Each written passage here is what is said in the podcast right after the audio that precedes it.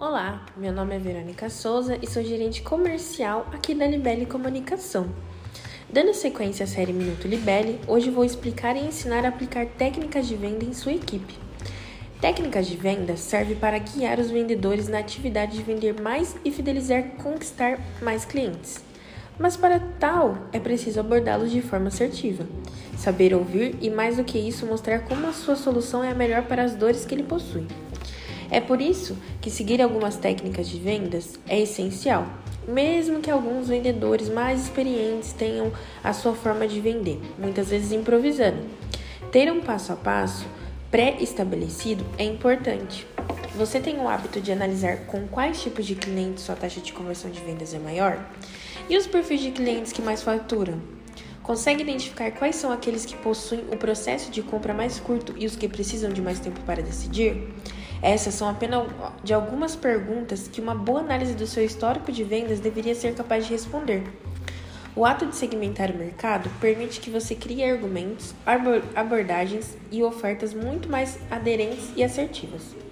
Isso não significa que os potenciais clientes de outros segmentos não serão abordados, mas que eles serão prospectados quando as melhores oportunidades estiverem mais escassas, certo?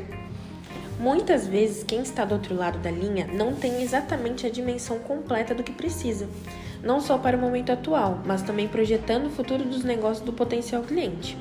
Mostrar como o produto ou serviço vendido irá impactá-lo é essencial, e por isso o papel do vendedor como muito mais consultor de vendas é importante. Com um estudo bastante aprofundado do segmento que o cliente atua e como a solução atende a ele. Para o item anterior ocorra de forma assertiva, o vendedor precisa entender todos os benefícios do produto e serviço que a empresa vende. Somente assim será possível gerar valor para quem está escutando você. E gerar valor faz com que a relação de confiança seja gerada. Afinal, você está mostrando que é um especialista no assunto e que você fala faz sentido. Mais do que isso, com o cliente confiando em você, ele certamente voltará a comprar novamente. Se uma compra resolver o seu problema, ele será um promotor de marca, indicará a sua empresa a outras pessoas que passam pelo problema que você conseguiu solucionar. Você mostrou o que o cliente necessita e falou sobre o produto ou serviço que você vende? Agora é a hora de dar mais um passo. O vendedor tem que conhecer bem o que vende, mais do que isso, precisa realmente acreditar na solução que está oferecendo. Por isso, foque nos benefícios que você tem. Fale das características específicas e que fazem sentido para o negócio do cliente. Exponha as vantagens a curto, médio e longo prazo que ele terá ao comprar. Comente os problemas que ele terá caso ele não adquira o que você está vendendo. Com todo o cenário exposto, fica mais claro para o cliente entender todo o contexto que está inserido e ter uma visão ainda mais clara e estratégica do que precisa. É preciso estar preparado para adaptar o discurso e também a tática se for necessário. Nem todos os clientes são iguais e compreendem o discurso padrão que você tem, por hábito adotado. Portanto, tenha postura distinta para cada situação. Todavia, é importante fazer isso sem perder a essência da sua empresa. Embora haja pressão para fechar o negócio e bater metas, é preciso ter frieza, é necessário agir de forma calma e estratégica para não oferecer algo que a empresa não pode cobrir, como um desconto ou alguma customização que não está ao alcance do momento tão somente para que a venda seja selada. Objeção é diferente de rejeição. Este último trata-se de quando o cliente não quer mesmo comprar o que você está vendendo, e insistir só fará com que a imagem da empresa fique arranhada. Isso, aliás, se acontecer frequentemente, tenha cuidado. É preciso assim repensar toda a sua estratégia comercial. Mas vamos às objeções. Objeção ao seu produto ou serviço. Pegando como exemplo o CRM seria quando o cliente dissesse que não iria contratar o software por ter muitas funcionalidades e não acreditar que a sua equipe comercial se engajaria em usá-lo. Então, caberá ao vendedor contorná-la, neste caso, usando o exemplo acima. O correto é dizer que há treinamento completo disponível para todo o time e também que é possível marcar uma hora para uma sessão de dúvidas. Mas, para conseguir superar as eventuais objeções, é preciso ser estratégico de forma que você irá mais ouvir do que falar e anotar pontos importantes a explorar. Por isso, não cometa a deselegância de interromper o cliente do outro lado da linha.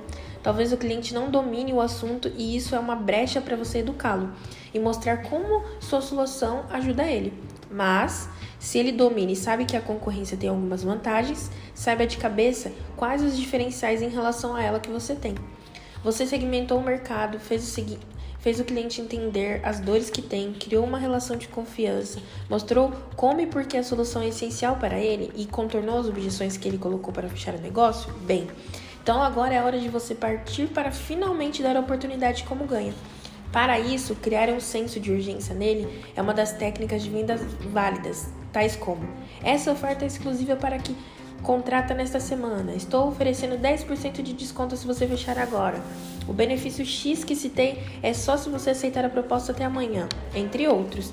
O atendimento por essa mídia depende de algumas atitudes diferentes por parte do vendedor. A série de vídeos sobre funil de vendas vai ficando por aqui. Gostou? Então se prepare, a próxima série será sobre atendimento com o cliente. Tchau, tchau!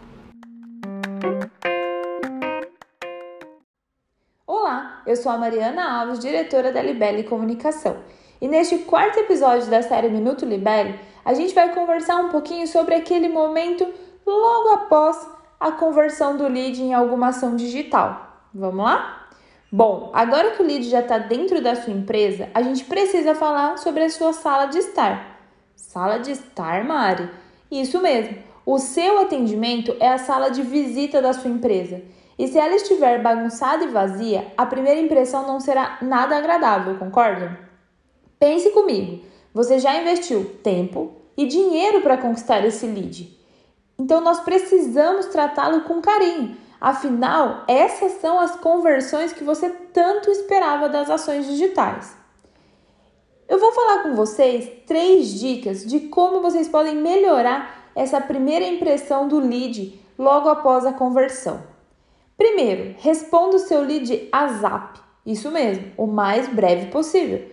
O lead ele está ali esperando por mais informações. Você precisa atendê-lo em tempo recorde. Estruture a sua equipe de atendimento para responder às solicitações todas dentro do mesmo dia.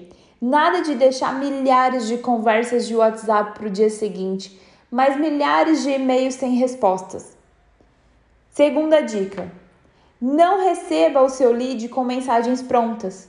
Nesse estágio, ele busca um atendimento humanizado, com alguém que possa enxergar a dor dele e apresentar a melhor solução. Então, o melhor caminho não é receber o lead com recebemos a sua solicitação e retornaremos o mais breve possível. Isso vai afastar, vai esfriar aquele lead da sua empresa.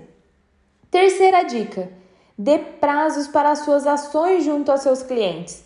Se você ficou de verificar se você ficou de verificar algo, informe-o quando ele pode esperar essa devolutiva. Olha, Mari, eu vou buscar essa informação para você e lhe retorno hoje até o final do dia. Ou, Mari, eu passei a sua tratativa para o setor responsável e conseguirei te retornar até amanhã, tudo bem? Com isso, seu lead fica tranquilo, sabendo quando que ele vai ter aquela resposta. E ele não fica simplesmente ali, perdido.